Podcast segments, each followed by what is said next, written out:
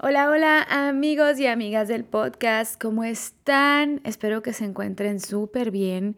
Yo estoy bien, pero tengo poca energía hoy. La verdad es que hoy ha sido de esos días en los que ay, mi hipotiroidismo me la juega en contra. Amanecí con muy poca energía, amanecí, dormí bien, la verdad es que sí dormí bien, he comido sano, entonces no es como que pueda culpar eh, a mi digestión o pueda culpar el dormir mal, la verdad. Pero bueno, así hay días, la verdad.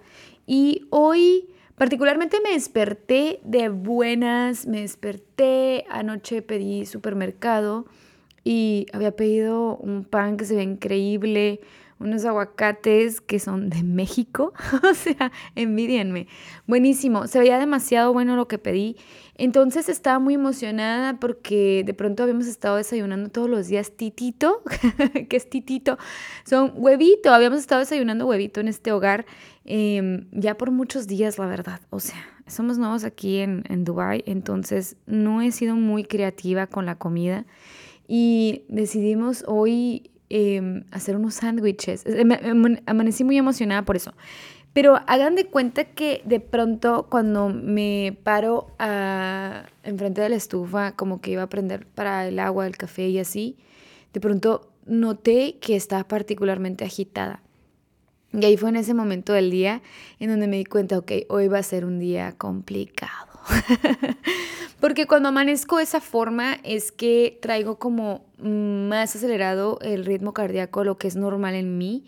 Y no tengo problemas del corazón, cabe remarcar, bendito sea Dios, mi corazón está súper sano, pero bueno, como padezco de tiroides, pues es parte de las cosas que a veces suceden, a veces se va más lento los beats per minute o a veces se van más rápido y ahorita creo que estoy teniendo los más rápido porque me parece que mi dosis ya es alta, más alta de lo que la necesito, entonces parte de los side effects. Cuando pasó eso, la verdad, les voy a decir, les voy a, ah, les voy a contar estaba como que entrando en, en esa mm, en ese pasaje mental en el que decía, ok, o voy a hacer el día más difícil o voy a hacer más fácil. Entonces tuve que entender que iba a tener que empezar a tomarme el día con un poco más de calma. Y eso fue lo que hice, o sea, mm, no sé, una parte importante de la vida eh, la pierdes cuando no tienes la energía para vivirla y eso es un sentimiento verdaderamente frustrante, sobre todo para las personas que padecemos de tiroides o de problemas que de alguna manera afectan nuestra producción de energía en el cuerpo. Entonces, pues nada, o sea, podemos quedarnos a llorar eso, si quieren, podemos hacer un episodio para decir, no, mentira, no lo voy a hacer jamás. O, em, en definitiva, podemos recordar que la energía no se crea ni se destruye, solo se transforma. Y aquí es en donde podemos romper el molde y cambiar la narrativa de los hechos. Cuando yo me remonto a ese momento específico en el que estaba enfrente de la estufa, en donde estaba pensando, demonios, hoy es un día en el que voy a estar con poca energía, fue donde entendí que tenía que bajar el ritmo del día. Así de simple. No es una cosa que me fascine hacer, para serles honesta, porque yo soy la clase de persona que si no cumplo con ciertas cosas al día, me siento que tira el día a la basura y me da como, como cruda moral el, desperdiciar el tiempo. Y yo creo que ha sido uno de los grandes, em, de los grandes eh, problemáticas que he tenido que, que trabajar eh, desde que estoy padeciendo de tiroides y ya es algo que con a estar toda la vida. O sea, si de pronto llegas hasta aquí, porque ya has estado siguiéndome desde los posts que hago y todos mis podcasts, perdón, episodios y videos que he hecho sobre la tiroides. Este no va a ser un, un, audio, un podcast hablándoles de mi tiroides, pero voy a linkear ciertos temas a eso porque vaya, ese es mi padecimiento. Pero ustedes pueden, pueden eh, ponerle el problema que ustedes tengan. Y pero sí, o sea, como sabes que es con lo que vas a lidiar toda la vida, entonces no te queda más que o renovarte o morir. Y definitivamente por muchas veces el, el, pasar por esa frustración, decir, shit, o sea, yo quisiera que las cosas fueran así. Entonces, es la narrativa que me estoy haciendo en mi cabeza todo el tiempo cuando estoy experimentando esa frustración de que las cosas no vayan hacia el norte que yo quiero que vayan. Pero, más sin embargo, yo creo que aquí es en donde ya entra la conciencia y las ganas realmente de hacer las cosas que dices tú que vamos a cambiar la narrativa. Por ejemplo, yo en ese momento en el que dije, hoy va a ser un día complicado con mi energía y decidí tomármelo con más calma, en automático hice ciertos cambios en mi día que hicieron, que están un poco más en función en general a lo que realmente quiero hacer y me tuve que hacer prioridad. tuve que priorizar, decir, bueno, pues ya no voy a poder hacer a lo mejor estas 10 cosas, pero puedo hacer estas 5 y si estas 5 son lo más más importante que tengo que cumplir en el día y me voy a tomar ciertos descansos en el, en el in between cada actividad para poder cumplir lo que quiero cumplir y así estoy como que priorizando y estoy también haciendo una forma de eh, canalizar hacia dónde estoy direccionando mi energía. Pero yo creo que el cambio a la narrativa aquí es como el componente más fuerte en el que yo en el que estoy segura que reside el qué tan difícil o qué tan fáciles nos hacemos las cosas cuando estamos atravesando cuando la vida o el universo no están funcionando a la dirección que tú quieres que funcionen.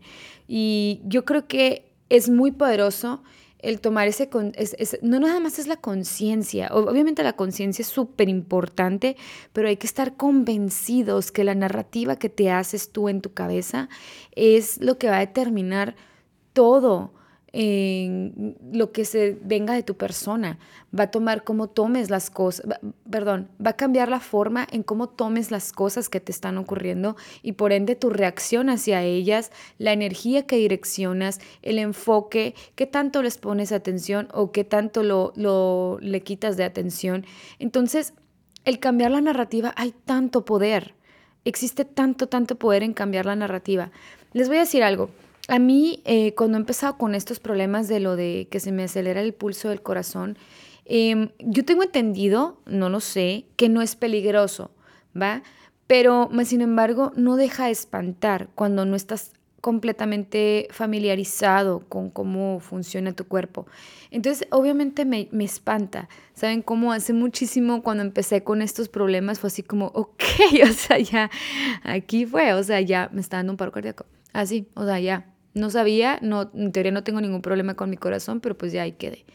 Entonces entraba como en ese ciclo tan tóxico en el que yo empezaba a alimentar mi hipocondria, em, e, empezaba a alimentar lo mismo que estaba sintiendo, no me daba la oportunidad de descansar ni mentalmente y muchísimo menos físicamente, entonces era una maraña de estar llevando esa narrativa constantemente. Ahorita no es algo que yo les diga, ay, sí, lo siento y lo ignoro. No, de hecho no lo ignoro, pero lo siento distinto. O sea, cuando llegan esas cosas a mi cuerpo que, que me espantan, que son nuevas todavía para mí porque yo tengo apenas dos años con esto. Cuando llegan esas cosas yo empiezo a cambiar la narrativa, a decir exactamente como esta mañana, decir, ok, hoy va a ser un día que va a estar complicado, entonces voy a tener que ponerle dos veces ganas. Voy a tener que bajar la revolución a lo que yo quisiera haber llevado el día, voy a tener que priorizar, voy a tener que descansar más y ni modo, así es como va a ser el día. O sea, take it. así de sencillo. Entonces inconscientemente yo agarré como poder en el cambio de esa narrativa dentro de mi, de mi día y por ende de todas las cosas que están dentro de mi día. Y dentro de eso estoy aquí, porque bueno, me dio a lo mejor para hacer ciertas cosas de diferente forma y decir, bueno, voy a tomarme un baño, voy a tratar de relajar, voy a tratar de hacer estas cosas para que el podcast salga, porque yo tengo muchas ganas de estar aquí con ustedes. Para mí es como súper importante tomarme mis tiempos en el que yo vengo y les grabo un podcast y nada, así es simple. Entonces, acomodé ciertas cosas que me están permitiendo estar ahorita aquí enfrente del micrófono, que es una cosa que amo y adoro. y eso fue solamente posible a través de de haber modificado la narrativa que me estaba haciendo yo anteriormente. Mm, años, eh, bueno, por años atrás me refiero a dos. dos años atrás, cuando estaba eh, días como hoy, que iniciaba días como hoy en los que, ¡pam!, llegaba con cierta sintomatología. Eh, propia de mi padecimiento, no les puedo explicar. O sea, eso se podía extender a días de inactividad por estar peleando en contra de mi naturaleza, de mi biología ahorita. Estaba peleando en contra. Y el estar peleando en contra terminaba el quitándome la energía para dos, tres días. Lejos. Y, y obviamente, como es de esperar, no tenía la posibilidad de enfocar absolutamente nada durante esos tres días o esa semana entera. Entonces era una cosa estúpida, era una narrativa que no me estaba llevando hacia ningún lado. O sea, en verdad. Por eso me queda súper claro que hay un superpoder en cambiar las narrativas que no alimentan un propósito en nuestra vida. Así es simple. O sea, cosas como cuando te preguntas el ¿por qué a mí? O sea, ¿por qué te estás preguntando esto? O sea, ¿prefieres que le pase a alguien más entonces?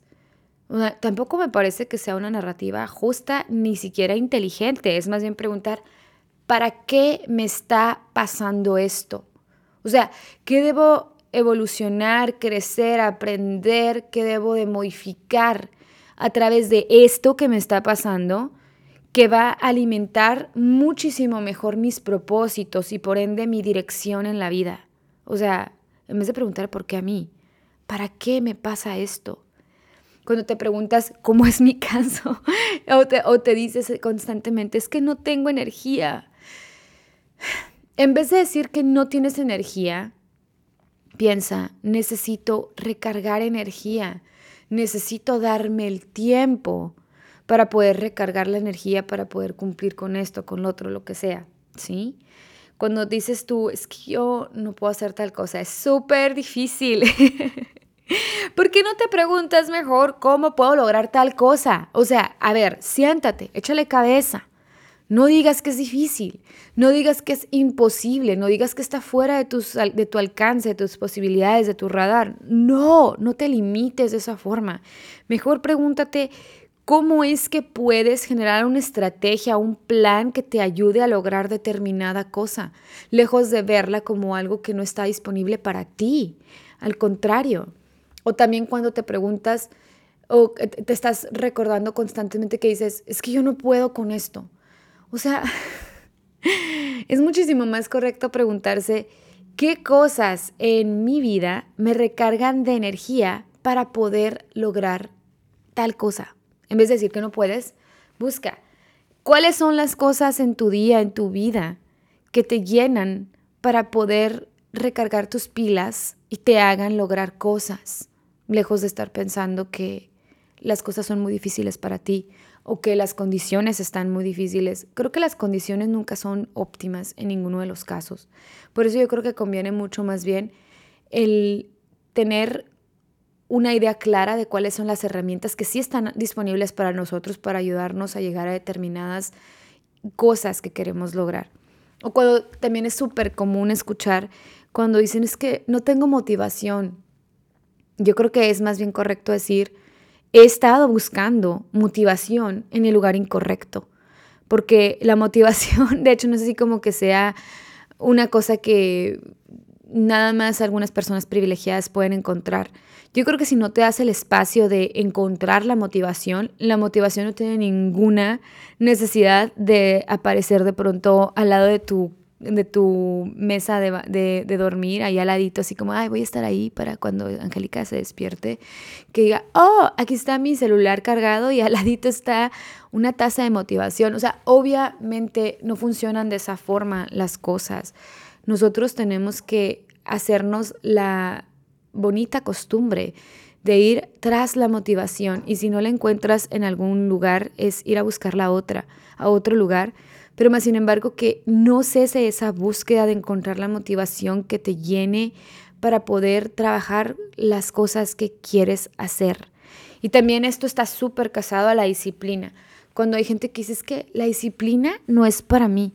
o sea, más bien es decir, o sea, honestamente, he tratado de construir las bases de mi disciplina o con poco realismo con cosas que no me entusiasman o que simplemente no van conmigo. Y me gusta mucho casar esto con el ejemplo de lo que son los tipos de ejercicio. O sea, hay mucha gente, porque el ejercicio de la disciplina están súper, el ejercicio físico, están súper como de la mano. Mucha gente dice que yo no puedo tener la disciplina hacer ejercicio eh, regularmente, la, la, porque a lo mejor estás buscando hacer el ejercicio que no va con tu personalidad. Por eso es muy difícil que trabajes la disciplina, porque estás buscando en cosas que no van contigo, no te entusiasman y lo estás buscando con poco realismo, porque, por ejemplo, voy a poner un ejemplo. A mí me choca hacer bicicleta estacionaria, o sea, estar en el gimnasio en la bicicleta es una cosa que detesto. ¿Ustedes creen que yo, si voy al gimnasio, me siento ahí? Pues claro que no, a mí me emociona mucho correr, a mí me emociona levantar pesas, a mí me emociona hacer abdominales. Bueno, ojalá se me notara, por cierto. Pero bueno, ahorita no se me nota, pero ese es un tema para otro podcast. El punto es ese, o sea, yo no dejo de hacer las cosas que me entusiasma hacer y no voy a lo que no me entusiasma, a lo que no, y no es, o sea, vamos a ser honestos en términos de disciplina, o sea, si hoy estoy en una disciplina de hacer ejercicio, no importa si yo no hago, no hago bicicleta, con que yo corra, con que yo lo supla con otras cosas que van con mi personalidad, ahí estoy teniendo realismo en la forma en la que estoy tratando de construir las bases de mi disciplina. Entonces, esto está súper, súper, y yo creo que es súper importante porque también hablamos, creo, creo que lo he visto un montón, sobre todo ahorita, bueno, ya no quiero decir ahorita en la pandemia, pero como que muchas personas trataron de sentarse en su casa a hacer ejercicio, a llevar una, una forma de vida muchísimo más este, sana, bla, bla, bla. Entonces yo empecé a ver mucha gente o que sí pudo hacerlo, él definitivamente construir la disciplina, ese ejercicio, gente que mm, en deliberadamente estaba batallando para construir la disciplina. Y yo creo que mucho de eso está casado precisamente a lo que les estoy diciendo. O sea, si lo estás buscando en el lugar incorrecto, es muy difícil que lo construyas, o bueno, que lo encuentres y que lo construyas. Entonces, esto también me lleva a algo que dice, o sea, la suerte no existe la suerte se construye, porque muchas veces podemos pensar que tenemos poca suerte para construir disciplina, para lograr motivación, para poder con las cosas, para hacer tal o tal cosa, es decir, ah, es que hay cierto... Eh, grupo selecto en la humanidad que tiene la suerte de poder con todo. Y es digo que no, o sea, esas personas se están esforzando. Y muchas veces se están esforzando el doble y el triple. Y nosotros no somos capaces de percibir en dónde están ellos a lo mejor eh, teniendo que hacerlo con más fuerza, pero más sin embargo puede más las ganas de crear su suerte, lejos de estar pensando que la suerte como la motivación va a aparecer de pronto ahí en tu mesita de noche. O sea, eso es, es poco realista de ocurrir. Y entonces, bueno, esto creo que hoy hace muchos años que dejé de creer en la suerte, pero por muchos años me refiero que yo creo que dejé de creer en la suerte Mm, creo en el azar, o sea, creo que hay cosas que deben de ocurrir de forma aleatoria, pero buenas o malas X, o sea, eso me parece irrelevante el enfocarnos que si son cosas buenas o malas, pero más sin embargo, sí creo que la suerte se construye. Y yo creo que yo creo que estaba como de unos 15 años cuando yo de pronto empecé a dejar de creer en la suerte. No sé por qué razón sea, y mm, honestamente no tengo una memoria en específico que me remonte al por qué dejé de creer en la suerte, pero pues sí. Pero sí me queda claro eso, o sea, la gente que tiene éxito en su vida, la gente que realmente la está armando en cosas, es precisamente porque se están poniendo a chingarle, así es simple. O sea, le están dando duro y bueno, entonces por eso la vida les retribuye con éxito en determinadas áreas o, les retribuye fortaleciéndolos en ciertas áreas, como sea la motivación, la disciplina, el poder con las cosas, el poder, eh, ustedes pongan la forma en la que quieran. Pero es precisamente proceso de estar trabajando constantemente algo y estar generando suerte hacia las cosas que quieres tener suerte. Si es que quieres, o bueno, si tú crees en la suerte, pero podemos ponerle ese nombre. Y bueno, aquí hay una cosa que también me parece súper importante mencionar, que es el primer lugar en donde el humano construye o destruye es en su mente. O sea, el lobo que tú alimentes es el que va a ganar al final. O sea, porque de verdad las personas tenemos en nuestra cabeza la posibilidad infinita de construir que las cosas sean más fáciles o más difíciles para nosotros. Y podemos construir cosas que no han sido construidas antes. Y ahí es donde te das cuenta del poder que existe dentro de la cabeza de las personas Yo creo que cuando dicen de que utilizamos solamente un porcentaje de nuestro cerebro, bueno, yo no sé a qué otras capacidades se refieran. Y yo no sé si estamos hablando ah, en modo biológico, que a lo mejor podríamos hacer otras cosas físicamente que no estamos conscientes que, pero lo que sí estoy súper segura es que las cosas que están en tu cabeza van a construir tu realidad. Yo hace rato también empecé a pensar que la calidad en la que estaban tus pensamientos organizados y estaban en tu cabeza eh, se demostraba en la calidad de vida que tú llevabas. Porque y esto lo puedes ver, por ejemplo, desde, vamos a verlo así. Yo pienso que en mi vida no está bien que yo tenga mi casa batida, cochina, porque me hace sentir deprimida, me hace sentir en un estado de carencia en el que nada está organizado, me hace llegar tarde a los lugares. Esto es absurdo, pero se los juro que a mí me pasa así. Cuando mi casa está muy batida, yo, yo soy más impuntual. ¿Por qué? Pues porque me cuesta más trabajo encontrar mi ropa, me cuesta trabajo encontrar las llaves del coche, me cuesta trabajo eh, preparar la comida, me demoro más en cada cosa que tengo que hacer. Y eso afecta, por ejemplo, directamente a mi puntualidad, pero también afecta mucho en el estado mental en el que estoy haciendo cada una de esas cosas. O sea, si yo estoy batallando para conseguir un sartén limpio y un cuchillo limpio dentro de mi cocina, o sea, imagínense toda la mugre con la que ya me topé ahí. Y yo estoy viéndola físicamente. Eh, de pronto también, imagínense si estás durmiendo en una cama que tienes mucho tiempo que no has tendido. O sea, imagínense todo lo que... nada, o sea, no has sacudido esas cobijas, no las has lavado. Entonces imagínense, o sea, no estás durmiendo en un espacio fresco.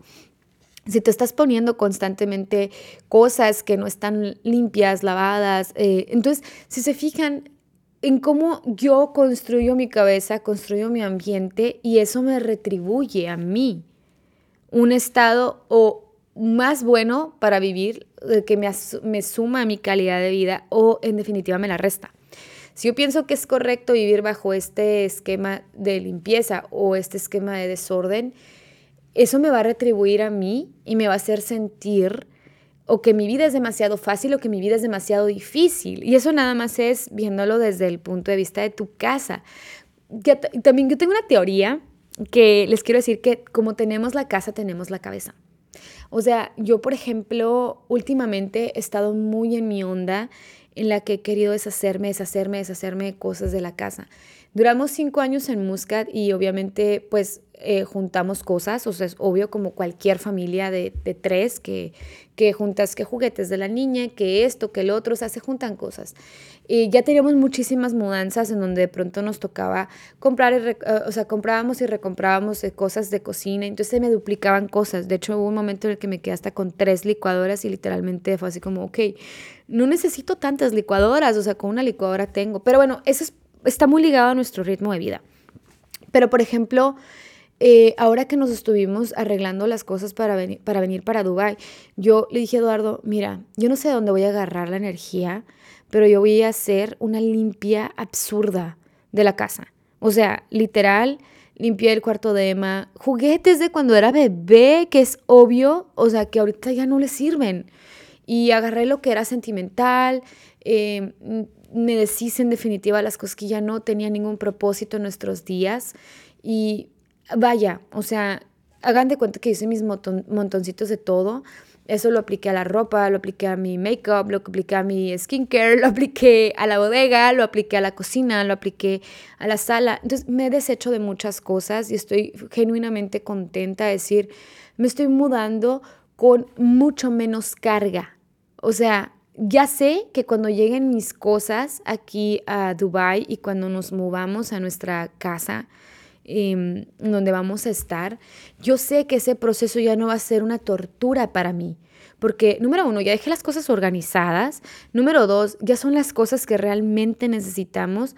Y número tres, mm, estoy en una conciencia en lo que si en determinado momento necesito comprar poquitas cosas como para reajustar a lo que va a ser el nuevo hogar, estoy súper consciente de que no quiero llenar mi vida, no quiero saturarla. Quiero que sea una vida fácil, de, o sea, amigable de manejar, que no sea demasiado problema limpiar, que no sea demasiado problema organizar, que no sea mucho desorden visual. Entonces, siento que eso va a afectar de una forma positiva, directamente y de manera completamente instantánea el ánimo mío, el ánimo, eh, bueno, perdón por poner burro por enfrente, perdón, Eduardo, Emma, a mí, o sea, obviamente, ¿por qué? Porque tu vida se hace más fácil. También creo que compartí en el video pasado, en el último video que tuve la oportunidad de subir en, YouTube, en el que les estaba contando justamente eso. O sea, decía, ok, veo mi ropa y digo, Mm, creo que es suficiente. Así, o sea, es distinto cuando dices tú voy a comprar unas cuantas piezas más para hacer mejor mi guardarropa, eh, cuando quieres a lo mejor dar ese upgrade. Pero de ahí a convertirme nuevamente en esa mujer que salía con varias bolsas de ropa que compraba, mm, no creo que sea algo que yo esté queriendo ya en mi vida. ¿Por qué? Por lo mismo. O sea, vamos a ser honestos. Eh, no necesitamos tanta ropa. Mujeres, o sea, la verdad, creo que ahorita es un momento perfecto para decirlo. Em, tenemos la narrativa en la que es que ya la usé el vestido. Entonces, en la siguiente fiesta, eh, Marangana me va a ver que, no manches, me puse el vestido hace tres años. Es que, ok, o sea, tú piensas en tu cabeza que ella realmente le importa si estás utilizando el vestido nuevamente. Creo que soy súper precursora de eso de estar utilizando viejos outfits y me parece como que importante que las mujeres cambiemos esa narrativa de decir, es que necesitamos un montón de ropa para poder estar socialmente aceptables. Así como que no, ¿a quién carajos le importa darle gusto a la sociedad? Y no sé, yo creo que también ahí la narrativa debe cambiar. Si son cosas que genuinamente a ti te gustan, es completamente distinto. Yo en algunas cosas creo que dentro de mi modificación personal decidí dejar de comprar muchas más bolsas como baratas y empecé a decir, ok, voy a comprar unas 3, 4 buenas y ya, ¿sabes cómo? Y ya con eso estoy contenta. Ya no necesito tener ese rack lleno de bolsas de aquí, de allá y que son temporales y que tienen una calidad a lo mejor un poco más chafa y decidí inyectarle un poco más de dinero a eso. Quienes me conocen de años saben perfecto que yo era la niña cero fashionista. O sea, literalmente no he sido muy... Mm, no he sido muy fashionista, la verdad, en mi vida. Nunca ha sido algo que me importe demasiado, que sienta que necesito esforzarme porque, no sé, no sé, y no, lo digo en una forma creída ni mucho menos, pero la verdad nunca le he echado muchas ganas. Pero lo que sí decidí fue decir, ok, voy a cambiar, voy a, modificar, a mejorar mi estilo y dentro de, esa, ese, mejor, de, ese mejorar el estilo es en donde entro en esa ondita en la que digo, ok, hay poquito, pero bueno, ¿verdad? Pero no necesitamos mucho. O sea, yo cambié mi narrativa, la verdad, para ser honesta. y bueno, enough hablando de esas cosas, ya me, me intencié hablando de, las cosas de, ropas y eso. Pero bueno, el punto es ese. Cómo está tu, vida eh, en general, están tus pensamientos y ahí es en donde está la calidad de tu vida. Por eso es tan importante el estar conscientes constantemente de estar tratando de corregirte cuando te pones una narrativa que no está en función a las cosas que realmente le agregan a tu vida. Entonces, y sobre todo también pensamientos en donde te pones como la víctima, es así como que, o sea, como si Dios, el universo, la vida te estuvieran debiendo algo. Es que no. Hay días en los que las cosas no están a tu favor la vida no te debe nada, Dios no te debe nada, el universo no te debe nada y a ti te corresponde, a ti, a ti, a ti, cambiar la narrativa de las cosas para que las cosas tú las construyas a tu favor y agarres ese superpoder de decir, ok, yo voy, aunque me tenga que esforzar mucho, no importa, es como la película de Pursuit of Happiness con Will Smith, ahorita que está tan de moda el pobre Will Smith. Pero bueno, esa película es hermosa y ustedes, estoy segurísima que han visto la película. Y si no la han visto, véanla, en verdad es divina.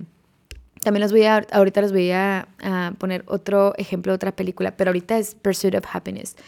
Eh, a Will Smith se le pone todo en contra. O sea, y cuando hablamos de todo en contra, estamos hablando de tener que ir eh, con su hijo a vivir de la caridad, del sistema. Y la pasó dura. Y creo que la historia es real. O sea, bueno, no a Will Smith, pero la historia fue real.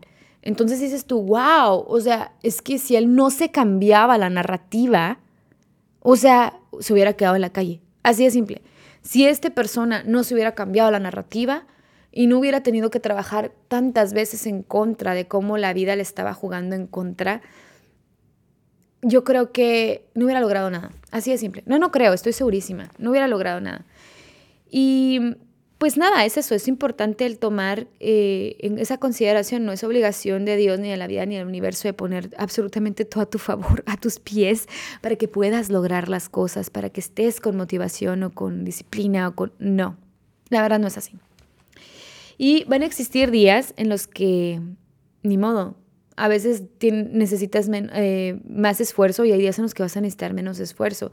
Yo creo que es importante decir, bueno, hoy se me pusieron las cosas a mi favor, cool, chido, o sea, se logró. Y no tuviste que ponerle tanto esfuerzo. Pero a lo mejor hay días, como por ejemplo yo hoy, en el que me tocó mentalizarme, sentarme y decir en mi nivel de paciencia, porque a mí, ay, disculpan, en mi nivel de paciencia me afecta muchísimo cuando me llegan momentos con poca energía, porque me llenan de frustración. Y como les digo, cuando yo entro en ese ciclo de frustración, entro en un estado de, inactividad que está mal. Es destructivo, es destructivo. Me ha pasado, claro que me ha pasado, y que estoy luchando en contra de ello, claro que estoy luchando en contra de ello. Denme un segundo, porque Mister me está mandando mensajitos. Y, ay, no puede ser. Deme un segundo, por el amor de Dios. Quiero poner el teléfono en... ¡Ah! ya hice un desorden. Eh, listo. Entonces sí, o sea, hay días en los que te tienes que esforzar dos veces o quizás tres veces. Hay una cosa que quería contarles de la película The Martian, que es una película, yo tengo eh, película, de mis películas favoritas, definitivamente The Martian, Interstellar, amo Interstellar, pero ahorita no vamos a hablar de Interstellar, vamos a hablar de The Martian. Hay una parte que dice este Matt Damon cuando se está terminando la película, se los voy a decir en inglés y luego se los voy a traducir, que dice, at some point, everything going to go south on you, and you are going to say, this is it, this is how I end. Now you can either accept that or you can get to work. That's all it is. You just begin, you just do the math, You solve one problem and then you solve the next one and then the next. And if you solve enough problems, you get to come home. O sea, esta parte la dice él cuando está dando clases en, la universidad, ya después de haber regresado. Si no han visto la película, en serio, véanla, es, es hermosa.